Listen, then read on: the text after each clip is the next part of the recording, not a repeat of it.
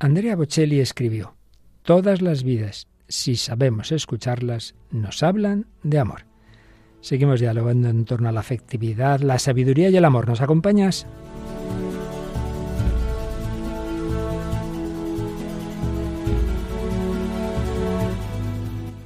El hombre de hoy y Dios, con el padre Luis Fernando de Prada. Un cordialísimo saludo, muy querida familia de Radio María. Bueno, pues aquí vamos a la edición, ya pasábamos el otro día ese número, el 450, vamos a la 451 del hombre de hoy Dios. Nosotros mismos nos asombramos de lo que vamos descubriendo, cómo la providencia va juntando lo que encontramos aquí y allí, y de todo vamos aprendiendo. Esperamos que también vosotros, como nos contáis en vuestros testimonios. Nos acompañan una semana más Paloma Niño y María Águila. María, muy buenas, ¿qué tal vas? Hola, ¿qué tal? Un saludo a todos. Y Paloma. Un saludo a todos y, a usted, y a Padre Luis Fernando y a María. Bueno, el otro día decíamos que, eh, que os pedíamos más mensajes, pero tengo que decir una cosa. Este programa, seamos sinceros, lo grabamos unos días antes de la emisión porque un servidor se va con una reunión que hay de directores de Radio María europeos y toda la semana vamos a estar fuera. Entonces lo tenemos que hacer de antemano. Cuando nos pasa esto, a veces ocurre, que ya nos ha pasado más de una vez el otro día mismo, que había luego un mensaje y no llegamos a tiempo a decirlo. Y seguro que nos va a pasar lo mismo esta vez. Bueno, comprendednos. Pero bueno, tenemos, por ejemplo, un par de mensajillos que nos han llegado, ¿verdad? Sí, pues nos han llegado a través de redes sociales, en concreto a nuestra página de Facebook del Hombre de Hoy y Dios, un mensaje, de Antonio de Castro Sanz, que decía, va a ser una gozada de programa, como casi siempre la guinda sería la canción del padre Gonzalo Mazarrasa, Virgen del Pilar. No hay santo sin octava, decía mi padre. Muchas gracias, haciendo referencia a que acabamos de pasar esa festividad. Bueno, evidentemente, bien lo saben muchos, yo soy un gran fan y amigo de juventud del padre Gonzalo cuando éramos los dos universitarios Mazarrasa, pero obviamente esa canción la pusimos mucho en torno a la Virgen del Pilar, pero no, no era la que teníamos prevista para el programa porque buscamos una que tenga directamente que ver con el tema. Y claro, pues no pegaba tanto como la otra. Pero sí, sí, estamos de acuerdo que es una guinda siempre esas bonitas canciones. ¿Qué más? Y luego hemos recibido también un correo electrónico, es eh, de Rosa Tortosa, y nos dice eh, que no se había podido identificar más con lo que hablábamos en el último programa, que era relacionado con la película El crepúsculo de los dioses y aquella actriz, ¿no? Que pues que estaba bastante mal, no podía estar sola, etcétera. Mm. Y bueno, pues ella dice que se identificó también, lo vivió en su propia vida y que por fin consiguió sentirse serena sin necesidad de pareja. Así que, bueno, se sintió identificada con ese testimonio. También nos dice que le encantan los libros y las películas que recomendamos, como por ejemplo esa misma película de la que hablábamos, o el libro del, del psiquiatra que estábamos también tratando estos días, de Giovanni Petrocchi. Y nada, nos da la enhorabuena por el programa. Bueno, pues muchísimas gracias a los dos y a todos los demás que no nos da tiempo a recoger. Y bueno, pues también a nosotros nos pasa, ya digo, que descubrimos libros y descubrimos sobre todo películas. Yo, mm, la providencia ha hecho que descubriera, yo no sabía, María, que había una película en torno a la vida de este inmenso cantante, provida, por cierto, y católico, Andrea Bocelli. Hemos descubierto una película que vale la pena ver. Sí, y es la película que vamos a tratar hoy, que es italiana y se estrenó en el año 2017 y está dirigida por Michael Radford y protagonizada entre otros pues por Toby Sebastian, Antonio Banderas, bueno, unos cuantos famosos. Y que tiene un título muy propio, La música del silencio. Bueno, si uno ve la película entiende el porqué, la música del silencio. Pero hablando de música, tú como siempre nos traes alguna canción de esa de jóvenes de tu edad. A ver, a ver, cuéntanos, cuéntanos. Sí, la canción que traigo hoy se llama In the Stars y es de Benson Boone, un cantante estadounidense. Muy jovencito, ¿verdad? Muy, muy jovencito, sí. Bueno, y Paloma, en cambio, de los jovencitos se nos va a las abuelas. Me voy a las abuelas que, que nos encantan. eso, eso. y bueno, vamos a contar el testimonio de una abuela centenaria, no tenemos el nombre, pero bueno, sabemos que es la abuela de Cintia y que Cintia es amiga de un sacerdote, el padre Sebastián Walls, que es el que cuenta esta historia. Sobre todo nos la cuenta para saber que muchas personas rectifican por completo su vida antes de morir y que hay que confiar y tener esperanza en esas conversiones en el lecho de muerte y especialmente pues se quiere dirigir a esas madres y abuelas que rezan por sus hijos y por sus nietos pensando que no hay esperanza, pues sí, hay esperanza hasta el último segundo. Pues sí, sí, claro que sí. Yo también he conocido casos impresionantes de cómo después de 40, 50 años, esa persona que estaba rezando por ese hijo, por ese nieto, al final ve el fruto. Bueno, pues muchos ingredientes que ya veréis cómo la providencia los va encajando y terminaremos, pues ya que vamos a hablar de Andrea Bocelli, escuchándole y mejor, cantando con él el Padre Nuestro, con una orquesta y coro estupendos, pues nuestro Padre Celestial. A nuestro Padre nos encomendamos para que este programa también nos ayude a vivir como verdaderos hijos suyos y hermanos de todos los hombres.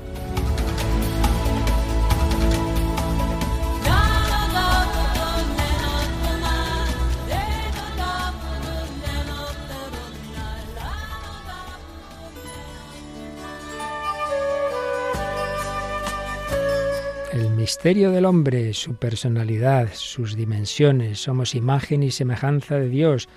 Dios es infinita sabiduría y infinito amor. Por eso en el hombre está la dimensión intelectual y la dimensión amorosa en afecto y en voluntad. Pero también está nuestra libertad, que por desgracia no siempre busca el bien, la verdad, la belleza. Y de hecho hay ese primer pecado que a todos nos afecta y luego esa cadena terrible de pecados que genera este ambiente que tanto daño nos hace y bueno, esas heridas que llevamos en nuestra alma, en nuestra vida, en nuestras familias y todo ello hace que haya que discernir mucho y pedir sobre todo mucho la gracia de Dios, porque el hombre, es verdad, no está corrompido, a pesar de todos los pecados, sigue siendo imagen y semejanza de Dios, pero sí que está herido.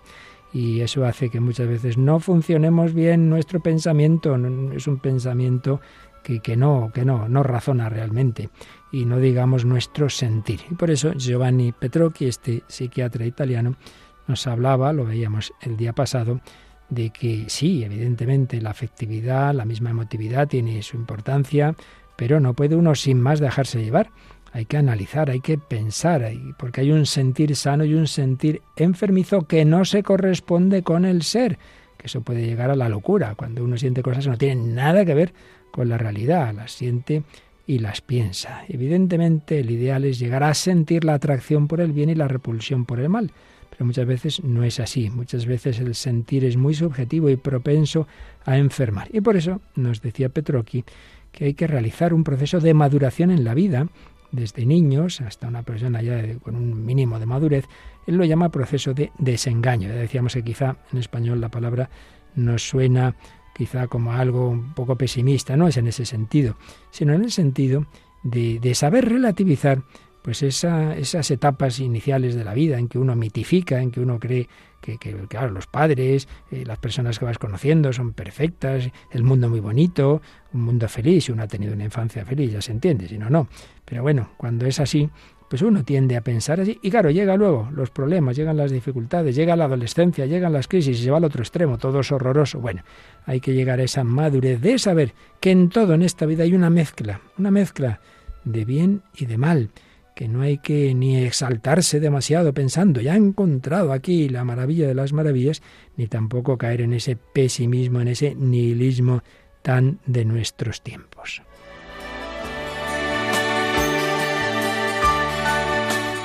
Bien, pues abundando en, este tema, que un poquito resumido, habla Petrocchi de cómo si no se hace ese proceso de maduración y de lo que él llama desengaño, pues se caen en actitudes que suelen llamarse psicológicamente, aunque hoy día se usa ya muy poco es la expresión, las neurosis. Pero bueno, vamos a la idea, no a la palabra. Individuos propia, eh, una falta de desengaño propia de individuos neuróticos, dice él, viene de esa falta de toma de conciencia de que mi sentir puede estar equivocado. Claro que sí. Y que, hay que relativizar y discernir. Tantas veces habla el Papa Francisco del discernimiento. Y si no se hace, se vuelve uno esclavo o de la agresividad como consecuencia del rechazo de los problemas o de la depresión a causa del engañoso deseo de que los problemas no existan o que se resuelvan por sí solos, o que los demás se encarguen de solucionarlos.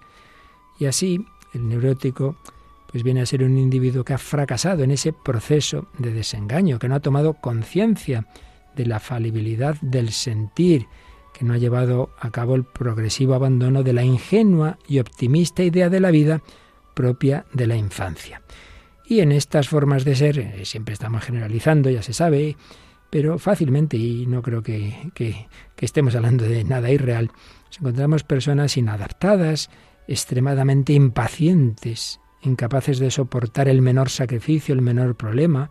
No, no, no es que no puede ser, es que siempre se están quejando.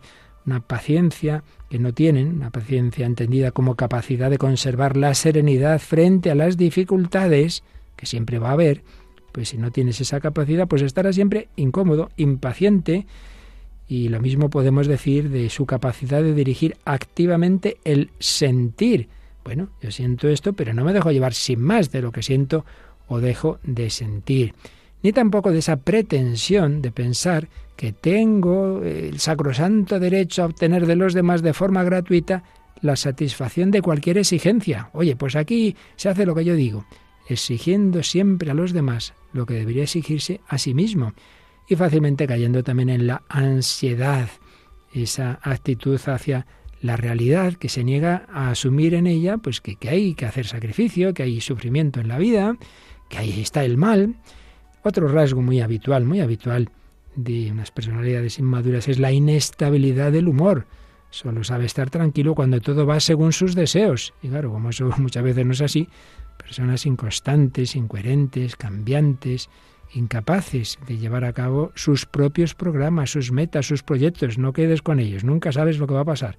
Aparecerá, no aparecerá, hay que ha surgido no sé qué, ante las dificultades, pues lo que hacen es enfadarse, deprimirse, la culpa es de los demás, claro, de los demás, eh, de, mi familia, de, de la sociedad, de la mala suerte, nunca es de ellos.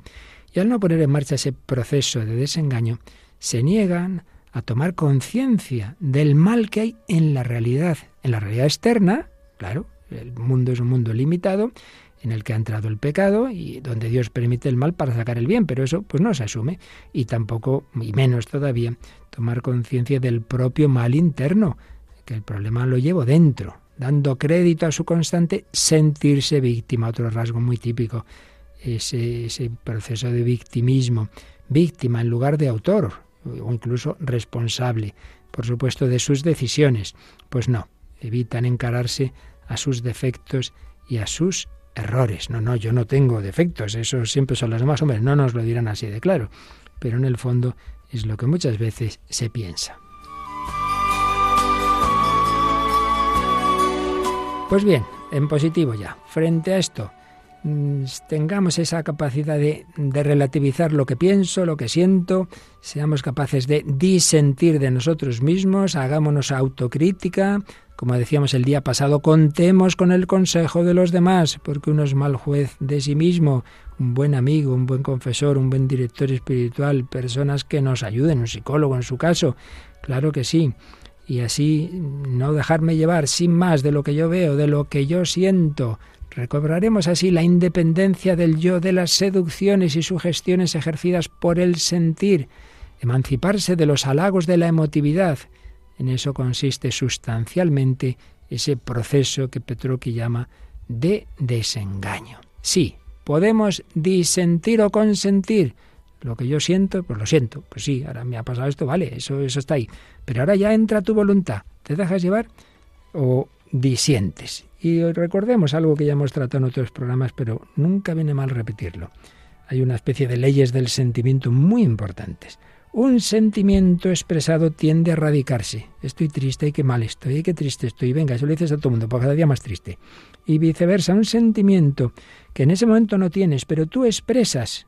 No, no, yo tengo motivos para estar alegre, porque por esto, por lo otro, lo dices. ¿Qué tal? Muy bien, muy bien, muy bien. Esa expresión acaba haciendo que también ese sentimiento, claro, estoy hablando de algo que tiene un fundamento. No estoy alegre porque sí, es que hay motivos más motivos de, alegría que de lo contrario. Por tanto, no me dejo llevar del sentimiento de tristeza que no es realista y como sé que tengo motivos, y desde luego desde la fe muchísimos, Dios es mi Padre, todo está en sus manos, hay una providencia, Dios saca bien del mal, la muerte no tiene la última palabra, etcétera, etcétera.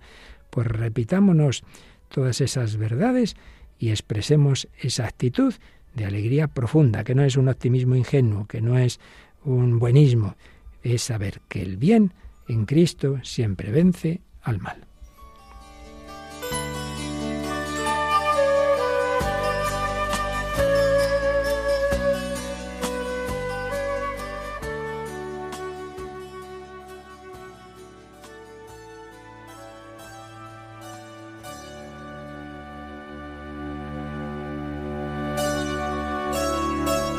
Aquí seguimos en Radio María, en el hombre de hoy Dios, edición 451, en el bloque de la afectividad, aunque hoy un programa así con una mirada amplia a todas esas dimensiones del pensamiento, el afecto, la razón, la fe, el sufrimiento y con testimonios que vamos a ver cómo cada uno pues da una perspectiva. En primer lugar escucharemos pues un joven que ha sufrido eso que, seguramente la mayoría de los que me están oyendo, empezando por un servicio, por supuesto, ya lo hemos pasado, el, pérdida de abuelos, pérdida de padres incluso, y él al sufrirlo, pues claro, esa reacción emocional, pero quizá no del todo racional. Lo escucharemos enseguida.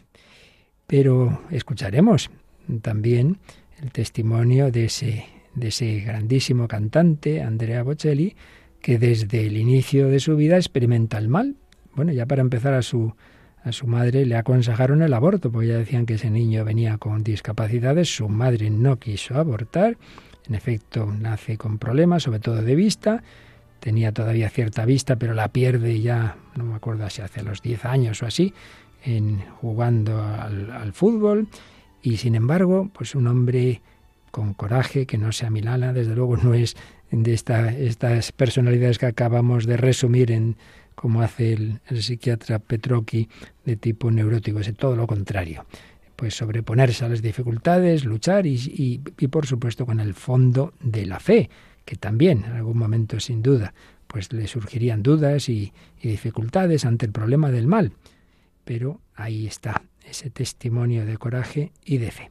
Y finalmente, el testimonio de la falta de fe que tantas veces los padres, los abuelos rezan porque mi hijo, mi nieto, pues está apartado de Dios y sin embargo la victoria final, la victoria final de esas oraciones. De todo esto vamos a hablar en esta tertulia con María Águila, con Paloma Niño y bueno, pues empezamos por la más jovencita de la mesa. María, María, ¿de quién nos quieres hablar hoy? De, un, de uno de tu edad, creo. Sí, Hoy os traigo una canción que se llama In the Stars y es del cantante estadounidense Benson Boone.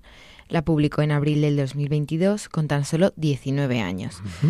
Y con esta canción ha conseguido ya más de 50 millones de reproducciones en Spotify en solo 5 meses. No está nada mal. No, no, es bastante. Y este sencillo va dedicado, como has comentado, a su abuela, más bien habla sobre su pérdida, la pérdida de lo que para él era un amor incondicional que, que quería pues que siempre se quedara, pero claro, que por leyes de la naturaleza no es así. Y la letra es muy emocional, y él mismo dice que escribir esta canción ha sido su forma de dejar salir esos sentimientos de duelo que si los retenía pues le iban a doler mucho más. Y también dice él mismo en una entrevista que con esta canción dice cierro los ojos, visualizo a mi abuela y a los recuerdos que compartíamos y la traigo de vuelta conmigo que es muy bonito. Y bueno, ahora vamos a escuchar también un corte en el que él habla sobre cómo ha afectado esta pérdida a su fe.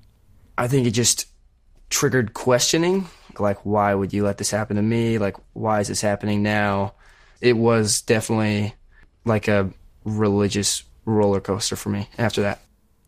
En el audio dice, te haces preguntas de por qué dejas que me pase esto a mí, por qué en este momento. Dice, ha sido una montaña rusa religiosa para mí después de esto. Y claro, pues después de ese momento complicado hay mucha gente que de repente tiene dudas.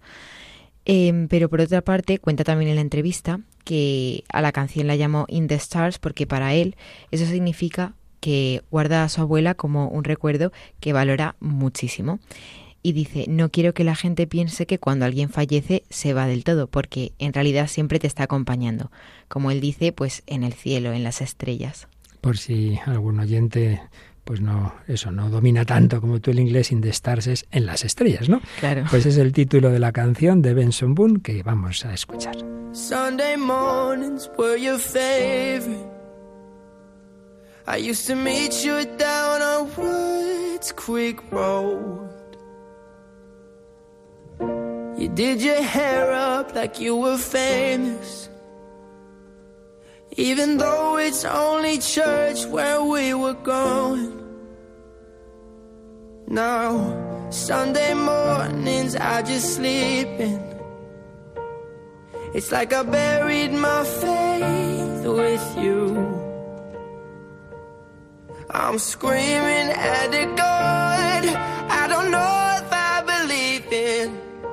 Cause I don't know what else I can do.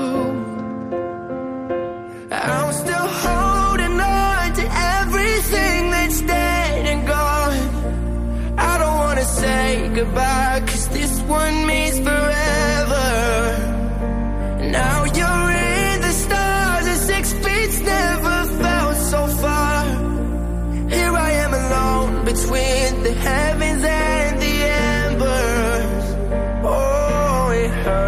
so hard for a million different reasons. You took the best of my heart and left the rest in peace. Los domingos por la mañana eran tus favoritos. Te arreglabas el pelo como si fueras famosa, aunque solo íbamos a la iglesia. Ahora los domingos por la mañana solo duermo. Es como si hubiera enterrado mi fe contigo. Estoy gritando a un Dios en el que no sé si creo, porque no sé qué más puedo hacer. Todavía me aferro a todo lo que está muerto y se ha ido. No quiero decir adiós porque este significa para siempre. Ahora estás en las estrellas. Aquí estoy solo entre los cielos y las brasas. Oh, duele tanto. Por un millón de razones diferentes te llevaste lo mejor de mi corazón y dejaste el resto en pedazos.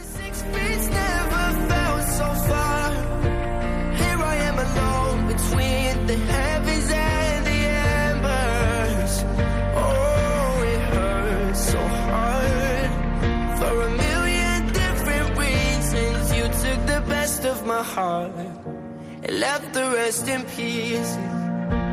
I'm still holding, holding, holding on. I'm still holding, holding, holding on. I'm still Buscando entre tus viejas cartas de cumpleaños billete de 20 arrugado aún en la caja, no creo que pueda encontrar la manera de gastarlo aunque sean los últimos 20 que tengo. Todavía estoy aguantando, aguantando, aguantando. It's dead and gone. I don't wanna say goodbye, cause this one means forever. Now you're in the stars, and six feet never felt so far. Here I am alone. with- Están escuchando en Radio María El hombre de hoy y Dios, con el padre Luis Fernando de Prada, Paloma Niño y María Águila.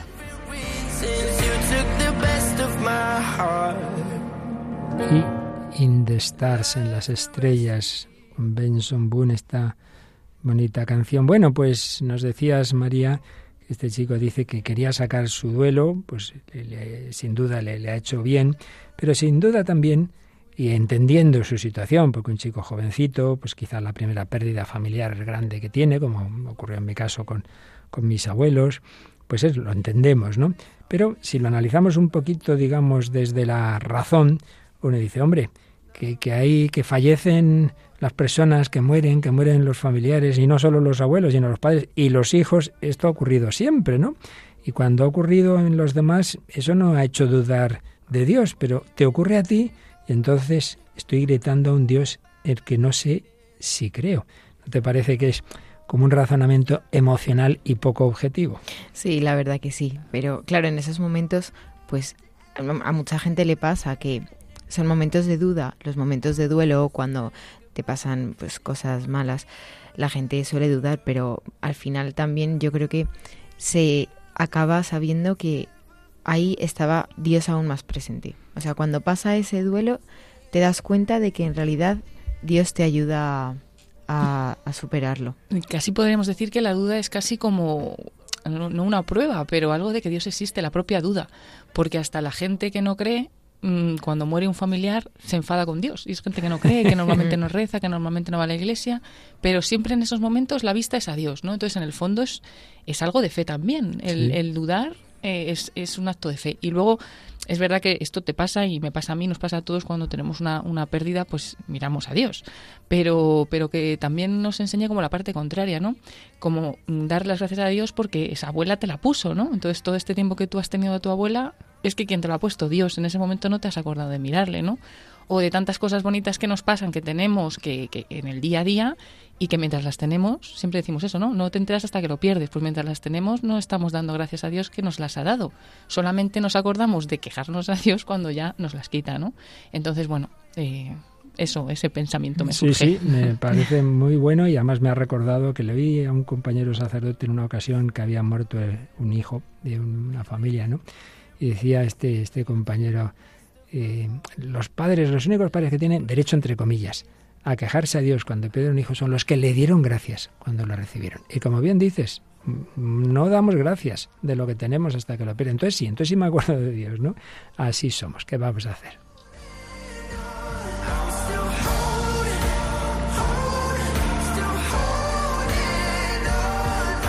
Y por otro lado, como ha indicado, ha apuntado así discretamente María. También hay fe en el fondo, porque se está hablando de que esa abuela vive en las estrellas, bueno, entonces habrá alguien que la tiene en las estrellas, o sea que en el fondo está creyendo en Dios. Esto es muy típico, ¿no? No creo, no creo, pero luego siempre cuando muere alguien, bueno, allá donde esté, ah, pero vamos a ver, no decíamos que éramos materia, pues entonces no está en ninguna parte, ¿no? No, en el fondo sentimos que esto se que esto nos acaba, ¿verdad? Claro, que en el fondo es aunque esté ahí en duelo y en duda, hasta inconscientemente en la canción está poniendo que, que sí que cree en él y también otra cosa que he visto es que uno de esos recuerdos que tiene con ella, o casi el último recuerdo así explícito que pone, es cuando iban a misa, en la letra, porque pues dice que los domingos eso se despertaba con ella para ir a misa. Quiere decir que al final pues es lo que más queda y aunque él diga que sí que tiene esas dudas, que, que, cree en Dios y que está ahí, yo creo que está bastante claro. Hay que pasar por esas, esas pruebas, esas dudas, como decía también Paloma, pues quizá puede ser la ocasión justamente para reafirmar la fe, entendamos que esto nos pasa a todos, pero eso es un ejemplo de que a veces nuestro razonamiento es emocional, no es objetivo. Y en cambio, alguien que desde el principio, desde el principio, ha tenido la cruz, en términos cristianos, el problema del mal, el sufrimiento, la enfermedad, llamémosla como queramos, es el gran cantante Andrea Bocelli. Y bueno, pues ya a, sus padres le dijeron que el niño venía mal, como casi siempre ocurre hoy día, aconsejaron el aborto, gracias a Dios una familia creyente, dijeron que venía a hablar y cómo pues, pues acogieron a ese niño y estuvieron siempre con él eh, tenía un poquito de vista, la poquita que tenía la pierde en un, juego y bueno, pues cómo va avanzando. Obviamente no vamos a detenernos en contar toda la, la historia y la vida de Andrea Bocelli, pero sí queríamos recoger alguna pincelada, pero a través del cine, ¿verdad María? Sí, porque vamos a ver hoy la película que habla Bueno, ver, ver no la vamos a ver, pero en fin, eh, vamos a escuchar, sí, e, efectivamente, a escuchar unos fragmentos de la película que, como has dicho, trata su vida, que se llama La música del silencio, y es una película italiana estrenada en el año 2017. Está dirigida por Michael Radford y tiene protagonistas famosos como Toby Sebastian, Antonio Banderas, Jordi Moya o Luisa Ranieri. Y básicamente trata eh, la vida de, de Andrea Bocelli, este famoso cantante de ópera, y de cómo ha tenido que ir superando los distintos obstáculos para llegar a donde él quería llegar, a ese sueño de ser un tenor tan reconocido, gracias también en parte al cariño y al apoyo que ha tenido siempre por parte de su familia. Sin duda, ese es el primer pilar luego también otras personas y por supuesto, como oiremos al final, el pilar de la fe. Bueno, hay un momento en la película eh, que vale la pena ver, no es que sea cinematográficamente lo mejor del mundo, según los críticos, pero, pero es muy buena en el sentido de eso, que te ayuda a meterte ¿no? en la psicología de, de una persona que ha vivido lo que realmente ha vivido Andrea Bocelli, aunque obviamente siempre las películas, pues bueno, tienen sus licencias, sus cosas más o menos exactas, pero creo que se acerca mucho y de hecho Bocelli la, la aprobó, ¿no? Y, sale al final. Eh, en primer, primer dato, ¿no? Que yo creo que en lo que nos podemos quedar, justo esto que nos decía eh, otro italiano, ¿no? Giovanni Petrocchi, ante las dificultades, en vez de achantarnos, en vez de decir, ay, ay, echar la culpa a Dios, a los demás, no, no, yo tengo que luchar, esto es lo que tengo, pues adelante, vamos a escuchar un momento en que eh, cuando era jovencito todavía, un preadolescente, eh, él, sus eh, otros amigos, se echan al mar en un momento dado, además que había bastante peligro. su padre le regañaba, vamos a escuchar el, el diálogo del padre con, con este niño que representa a Andrea Bocelli a esa corta edad. ¿No te das cuenta de lo que podría haber pasado? Podría haberle pasado a cualquiera. Sí, a cualquiera tan idiota como para meterse estando tan agitado. Pero por lo visto aquí el único idiota eres tú. ¿Y los otros qué? Yo no les he obligado a meterse. Los otros me dan igual. Mi hijo eres tú y deberías ser más listo que los otros. Papá, tú no lo entiendes. Si los demás superan un obstáculo, yo tengo que superar una montaña. Si montan un caballo, yo tengo que montar un tigre. Vamos. Para ser como los demás, tengo que ser mejor que ellos. ¿Y sabes quién me enseñó eso? Tú. Toma ya. No se ha callado, no se ha callado. Bueno, por cierto, en la película aparece, porque claro, es biográfica, pero bueno, tiene su, su, licencia, entonces no le ponen de nombre a Andrea, es Amos, que es el nombre, por cierto, luego he leído que Andrea ha puesto uno de sus hijos. Bueno, ¿qué os ha parecido el corte? Pues me ha parecido muy curioso eso, como el niño eh, dice que tenía que ser mejor que, que los demás, que si todos podían hacerlo, que él también podía hacerlo y al final, pues sí que yo creo que refleja un poco eso de que ante las dificultades él pues coge la iniciativa y tiene la voluntad de decir, no, yo sé que pues yo tengo mis problemas, el problema de vista, etcétera, pero yo voy a superar todos esos obstáculos sí que podemos ver que a lo mejor es un poco imprudente porque, bueno, es un niño al final o también, también pasa en los jóvenes, luego según te vas haciendo mayor ya no eres tan imprudente normalmente, pero, pero bueno, es verdad que el final le dice, no, es que yo soy así, eh, tengo que luchar más que los demás, pero lo voy a hacer porque esto me lo has enseñado tú, ¿no? Y entonces también ver que en el fondo, pues la educación que le estaban dando sus padres, pues era también de superación y de que él, a pesar de tener una dificultad, pues podía hacer lo que hace cualquiera o podía, pues, ¿no? Eh, buscar eh, lo mejor para él, ¿no? Me recordaba al hijo de la hermana de una amiga que está en silla de ruedas desde pequeñito y, y entonces decía su madre, bueno, yo lo veía que se caía detrás de mí, ya con la silla, y claro, yo lo normal es de una madre ir corriendo, cogerle, levantarle, pues ayudarle, y yo le decía, vamos, arriba, venga, vamos, que seguimos, que seguimos. Y el niño se levantaba de la silla y seguía y seguían. Entonces, como que eso no lo hacía porque no le, no le apeteciera era coger a su hmm. hijo, era porque tenía que, mm, de alguna manera, educarle un poquito más fuerte que los demás, porque evidentemente eso, una montaña él no tenía que subir. Él tenía que subir una montaña mucho más alta que los demás, ¿no? Sí, cuando además mencionas y los demás montan, me parece con caballo, o yo un tigre. De hecho, aparece en la película y en la realidad, Bocelli monta a caballo. Es decir, hombre, uno dice yo, si a mí me da miedo estando bien de vista, imagínate si no tuviera vista. Pues no, señor, a lo más difícil todavía. Bueno, luego volveremos al final de la película, que es lo mejor, pero vamos a saltar de, de la adolescencia a la etapa final de la vida con una abuelita de la que nos va a hablar Paloma. Pues sí, vamos a hablar de la historia de una abuela centenaria, eh, pero bueno, además de, ella, pues de, otros testimonios, porque estos nos los ha contado el padre Sebastián Walsh. Y, bueno, vamos a empezar por el principio. Él es un canónigo norbertino de la abadía de San Miguel en la diócesis de Orange, en California, y de cuyo seminario pues también es profesor. Y mm, bueno, es doctor en filosofía, maestro en teología, eh, bueno, etcétera, ¿no? Para presentarle un poco. Los norbertinos deben su nombre al monje reformador San Norberto de Chanter y bueno, pues él nos cuenta y nos dice que una de las mejores experiencias que ha tenido como sacerdote es asistir a las personas en su lecho de muerte y administrarles los últimos sacramentos. Esto también lo dice pues a raíz de todas esas madres o abuelas o familiares que rezan por sus hijos, por sus sobrinos, por sus nietos, pues porque se alejan de la fe, ¿no? Y dice que en realidad él es optimista porque ve lo que pasa, ¿no? Dice que las historias se repiten, que él ha escuchado muchas veces. No he ido a la iglesia durante 30 o 40 años y que finalmente pues se acerca en el último momento, ¿no? O dejé de practicar la fe cuando era adolescente, pero han vuelto. Entonces dice que siempre queda una llamada en su corazón y que normalmente cuando se acercan a la muerte la gracia de la conversión llega y que muchas personas que parecían completamente alejadas de la conversión se convierten cuando todo hacía pensar que ya no hay esperanza. Y nos cuenta un ejemplo, el ejemplo de la abuela centenaria es la abuela de Cintia, una amiga de él, eh, una amiga suya de la infancia y de la juventud de su ciudad natal, eh, Pasadena. Y bueno, pues Cintia se crió precisamente con esta abuela porque su madre había fallecido y se ignoraba el paradero de su padre. Y en su adolescencia, Cintia se convirtió al catolicismo, pero por medio de una gran familia católica, los Grimm, que eran amigos pues de Cintia y también amigos de este sacerdote, del padre Sebastián Walsh, cuando todavía era laico.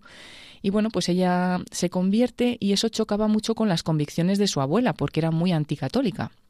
Y bueno, pasados los años, cuando Sebastián ya era religioso y Cintia ya se había casado, tenía hijos, con motivo de llevar a uno de esos hijos a un campamento, contactó con el padre Sebastián y le contó que su abuela pues acababa de cumplir 100 años, que su salud se estaba resquebrajando y que le gustaría que el padre Sebastián, que este sacerdote, fuera a hablar con ella sobre la fe. Y claro, el padre Walsh pues le dice, pero tu abuela no quería saber nada de esto, ¿no? dice, sí, pero bueno, yo quiero que vayas, ¿no? Bueno, pues hasta allá fue. Eh, dice, entré, me senté a su lado y le pregunté si se acordaba de mí. Me dijo que sí. Y antes de que pudiera empezar a hablar, me dijo que estaba teniendo un sueño recurrente, en el cual era invitada a una fiesta, pero no podía ir, no podía entrar. Y el religioso pues no dejó de pasar la oportunidad y le dijo, bueno, ese sueño significa que usted le invitan a ir al cielo en la Iglesia Católica, pero usted no puede ir porque no está bautizada. ¿Le gustaría que le bautizasen? Y bueno, lo que no esperaba era la respuesta. Dijo, sería magnífico. Así que su nieta, que también estaba al lado, la estaba mirando con ojos como platos, porque bueno, era una mujer que había sido siempre muy anticatólica, ¿no? Y bueno, pues dos días después vino un sacerdote, la bautizó, la confirmó y le dio la comunión. Y la anciana, eh, pues después de todo eso, murió tenía 100 años y había muerto católica, ¿no? a los 100 años, después de toda su vida. Y la segunda sorpresa, pues dice que llegó en el momento de bautizarla, porque la abuela, para incredulidad de todos los presentes, dijo, mi madre estaría tan feliz. Y claro, pues la, niña le preguntó, Cintia, la, la, nieta, le dice, pero abuela, si tú has sido anticatólica toda tu vida, ¿por qué dices que tu madre sería feliz? Y dice, bueno, nunca te lo dije, pero mi madre era católica. Lo que pasa es que mi padre era ateo y le prohibió practicar la fe y también le prohibió que nos educaran la fe pues a sus hijos, ¿no? Y entonces cuando aquella mujer llevaba muerta ya 40 años y su hija acababa de entrar en la fe a los 100, pues todo cambia, ¿no? Por lo tanto dice este sacerdote que nunca se puede perder la esperanza. Y aquella mujer sí era católica, seguro que rezaba por sus hijos, ¿no? A pesar de que no pudo transmitirles la fe, pero que llegó, aunque fuera muy tarde, ¿no? Y, bueno, también cuenta que luego un hermano de la misma chica, de Cintia, también le llamó en un momento desesperado y le dijo, necesito que vengas, estaba en el hospital. Y bueno, acudió a verle y le dijo, es que mañana me operan, puede ser que no sobreviva a la operación y no he vivido una buena vida, eh, pero sin embargo quiero morir católico, ¿no? Y el sacerdote pues le interrogó sobre sus disposiciones y dijo, sí, sí, yo creo al 100% y dado que estaba en peligro de muerte, pues le podía administrar los sacramentos en ese momento. Luego este chico sobrevivió a la operación, aunque nunca se recuperó del todo, no pudo salir de la cama, pero siempre leía el catecismo y también le llevaban la comunión, hasta que finalmente falleció. Y bueno, la moraleja que extrae este sacerdote es que todos los descendientes de aquella mujer, hace muchos años, que estaba casada con un ateo y no dejó a sus hijos que los educaran la fe, pues todos se hicieron católicos antes de morir, ¿no? Y dice que, que cuando escucha a esas pobres madres entristecidas y preocupadas, pues siempre les dice, tengo buenas noticias, reza porque Dios escucha tus oraciones y, bueno, no sabes cuándo va a llegar nuestra conversión, nunca hay que perder la esperanza. Incluso dice que es muy bueno rezar el rosario, porque en el Ave María le decimos a la Virgen por dos veces, ¿no? Reza ahora y reza en la hora de nuestra muerte, ¿no?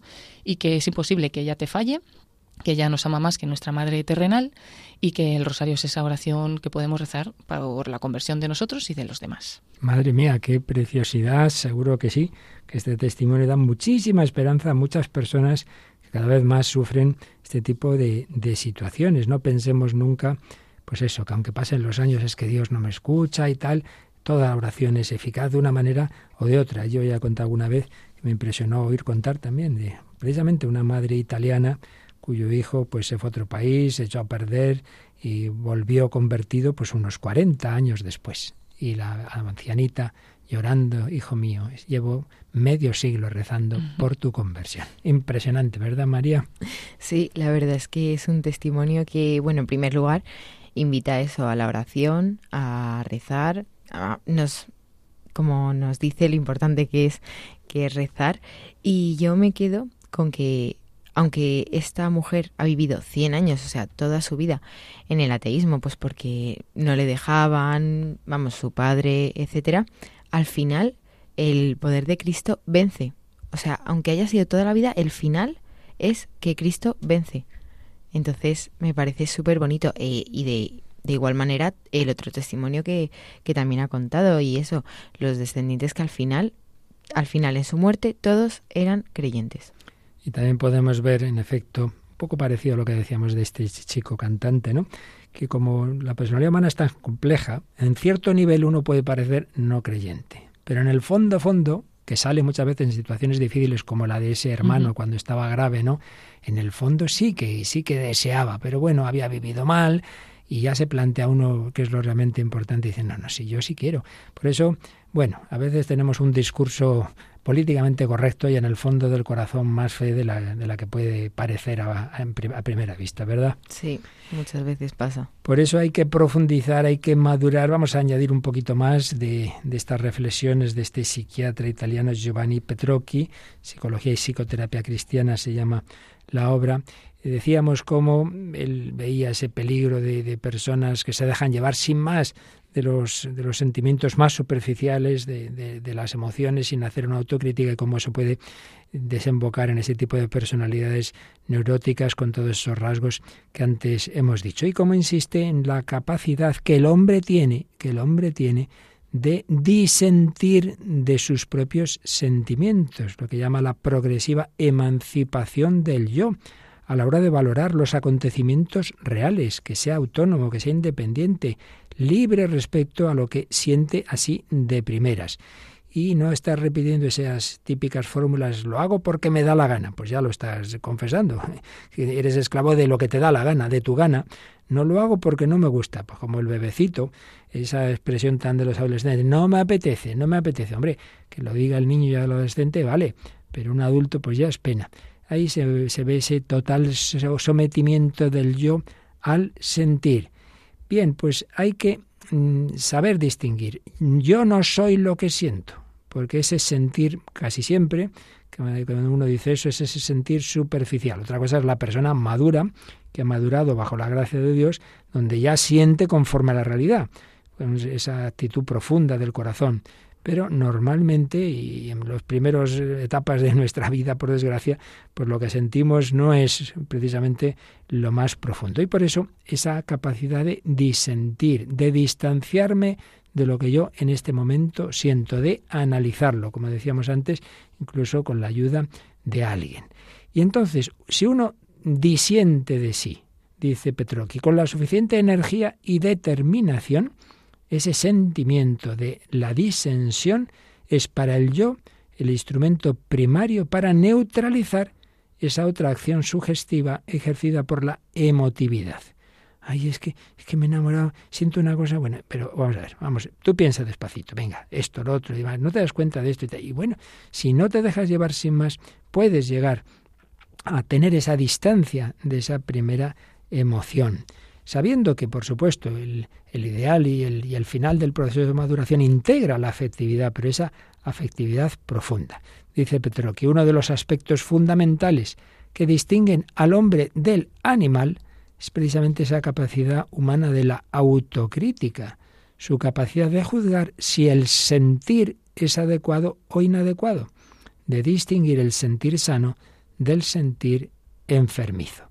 La pérdida de esa capacidad de autocrítica, la pérdida de esa capacidad de disentir de las emociones, significa la pérdida de la capacidad de entender y querer, y eso nos convierte en seres parecidos a los animales, en un proceso de embrutecimiento. Emotivizarse quiere decir, de hecho, dice este psiquiatra, bajar del nivel de la libre elección voluntaria propia del yo, de la capacidad de entender y querer innata en la razón, al nivel estandarizado y predeterminado del instinto, de la mera emotividad, animalización, pérdida de su racionalidad, oscurecimiento de su libertad, de su capacidad moral. Obviamente esto no es bueno para el ser humano, que regido por el mero principio del placer frente al principio de la realidad, no es capaz de soportar un problema, un sufrimiento, con tal de obtener el resultado que él quería.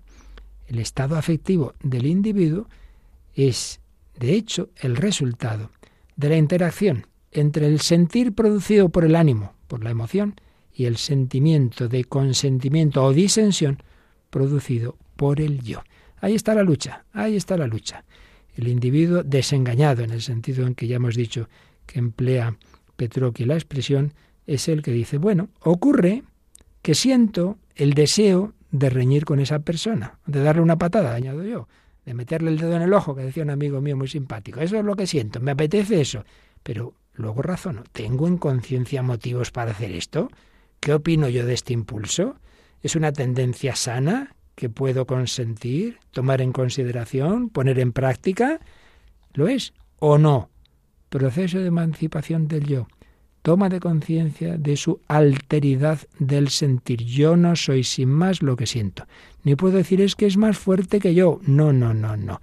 Tienes una voluntad y por supuesto la gracia de Dios que te permite tener esa fortaleza mayor que ese sentimiento. Y eso es lo que se ha dado, hombre, con todos los límites que, que no, no vamos a canonizar a nadie, y menos en vida, pero sin duda en un nivel grande en este, en este cantante del que hoy estábamos hablando, Andrea Bocelli. Esa película, eh, la música del silencio, pues nos va mostrando muchas dificultades que tuvo en su vida, muchas, no solo por la ceguera, sino bueno, personas que no, que pensaban que no, que no valía para que no tenía la capacidad para cantar. De hecho, pues hay un momento en que su voz no es muy buena, pero le dicen, oye, hay profesores que pueden educar la voz. Vaya que se lo hicieron, con muchísimo trabajo, con muchísima renuncia, con muchísimo esfuerzo, trabajando de noche, estudiando de día, durmiendo poco, en fin, pues eso, con una capacidad de sacrificio cuando uno quiere algo y poco a poco. Y, y también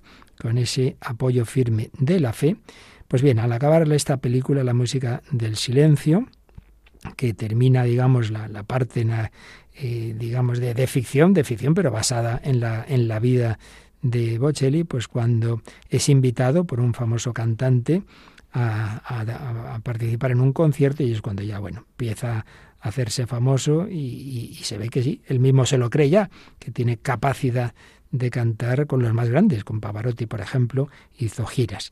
Bueno, pues ya ahí la película mm, da el paso a imágenes documentales reales de, de conciertos, de, de, de, saludar a personajes como, por cierto, aparecen los tres últimos papas saludándole, Juan Pablo II, Benedicto XVI, Papa Francisco, y se oye, eh, traducido, porque claro, el original no es en español, vamos a oír eh, una carta, unas palabras que escribió él a su mujer Verónica y que expresan lo que él piensa de la vida y, y donde aparece claramente su fe. Escuchamos esta parte final de la película, la música del silencio. Querida Verónica, queridos hijos míos, todas las vidas son historias maravillosas que merece la pena contar.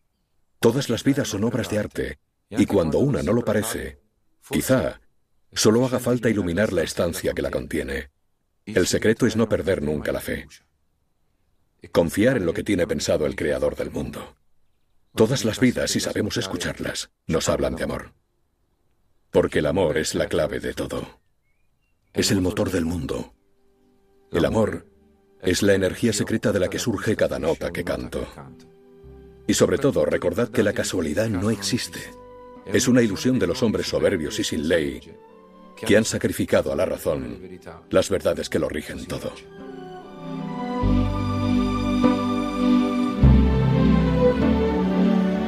Quando sono solo e sogno all'orizzonte mancan le parole.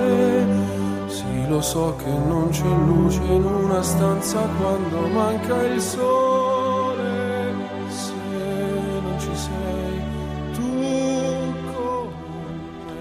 Bueno, pues en unos segundos, qué ideas tan maravillosas nos ha dicho. A ver, ¿con cuáles os quedáis, Paloma? Bueno, por ejemplo, lo de que todas las vidas son obras de arte, ¿no? Mm. Porque, claro, muchas veces, eh, el otro día, por ejemplo, veía que una madre estaba intentando explicar a su hijo que no necesita ser famoso o hacer grandes cosas para que su vida tenga sentido, para que él sea importante en su familia. O sea, que muchas veces parece que es que tenemos que llegar a ciertas cosas para, o por ejemplo, pues a lo que ha llegado Andrea Bocelli, ¿no? Ser muy importante, muy conocido, para realmente que la vida merezca la pena, ¿no? La vida merece la pena hasta si estás postrado en una cama, hasta si tienes algún dolor, alguna enfermedad, hasta si no puedes llegar a hacer cosas que otras personas hacen por lo que sea, pues eso es muy bonito, que todas las vidas eh, son horas de arte, dice, y si no lo ves, ilumina la estancia, ¿no? Muchas veces es como que tenemos que cambiar también la mirada para, Ahí para está. verlo. Y claro, lo importante no es que yo pueda hacer esto y lo otro, sino el amor y el que está apostado en la cama puede amar. ¿Tú con qué te has quedado, María? Claro, yo a raíz de lo que decía, de que todas las vidas son obras de arte,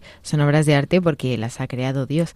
Y Dios es amor, entonces también nos llena de amor cuando nos crea. Por eso dice que el amor es lo que mueve el mundo y el amor, dice, es esa energía de donde saco mis notas, o sea, mis notas salen del amor que tiene él dentro, porque como es una obra de arte, porque lo ha creado Dios, tiene que tener amor. Aquí vemos cómo la belleza es un camino para Dios, porque en efecto es reflejo del Dios que es amor, que es verdad, que es belleza, no perder la fe, confiar en lo que Dios tiene pensado para ti, todas las vidas, también la tuya es una historia de amor. Lo importante es que respondas al Creador y la casualidad no existe, hay una providencia.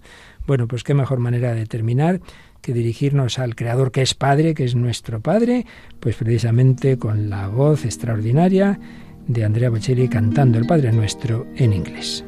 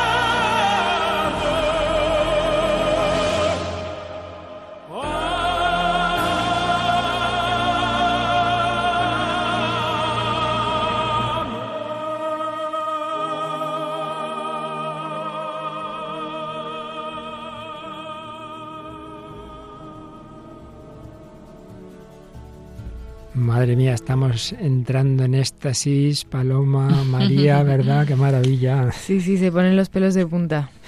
Sí, sí, sí, sin duda. Este es el mejor pase para el siguiente programa, ¿verdad, Paloma? Sí, porque ahora vamos a escuchar música de Dios con el padre Eusebio Guindano. Así que para continuar, ¿no? Este continuar en este espíritu de la verdadera y mejor música que eleva nuestro corazón, que nos da alegría, que nos da esperanza, que no hay problema y mira que es, es una dificultad seria no tener vista y mira, pues con fe, con esperanza, con amor, pues así termina esta edición 451 del Hombre de Dios, eh, que hemos seguido con reflexiones psicológicas, con testimonio de, esa canción, de ese chico que duda, le, le, vienen esas dudas de fe, pero que en el fondo pues está mirando hacia el cielo, hacia las estrellas, Benson Boone, el testimonio impresionante que nos da esperanza de cómo esa abuela que parecía no creyente rezaba por sus hijos, por sus nietos, al final todos, todos se convierten y con el testimonio de Andrea Bocelli que nos ha dejado enseñanzas tan, tan interesantes para nuestra vida. No, dejémonos, no nos dejemos llevar de esas actitudes neuróticas de siempre los problemas, las culpas son de los demás, sino luchemos y confiemos el Señor. Pues así nos despedimos, no sin antes recordar que esperamos, como siempre, vuestros comentarios. Sí, o bien a través del correo electrónico el hombre de hoy y Dios arroba radiomaria.es o a través de nuestras redes sociales, en concreto en Facebook, buscando por el nombre del programa nos encontráis y ahí pues esperamos eso, comentarios, sugerencias y o saludos, cualquier mensaje es bien recibido. Claro que sí. Bueno, pues María Águila, encantados que, que volverás, volverás. Igualmente sí, yo vengo encantadísima siempre también. Ya lo sabemos. Y Paloma Niño, pues muchísimas gracias una vez más. Y bueno, pues hasta la semana que viene, si Dios quiere.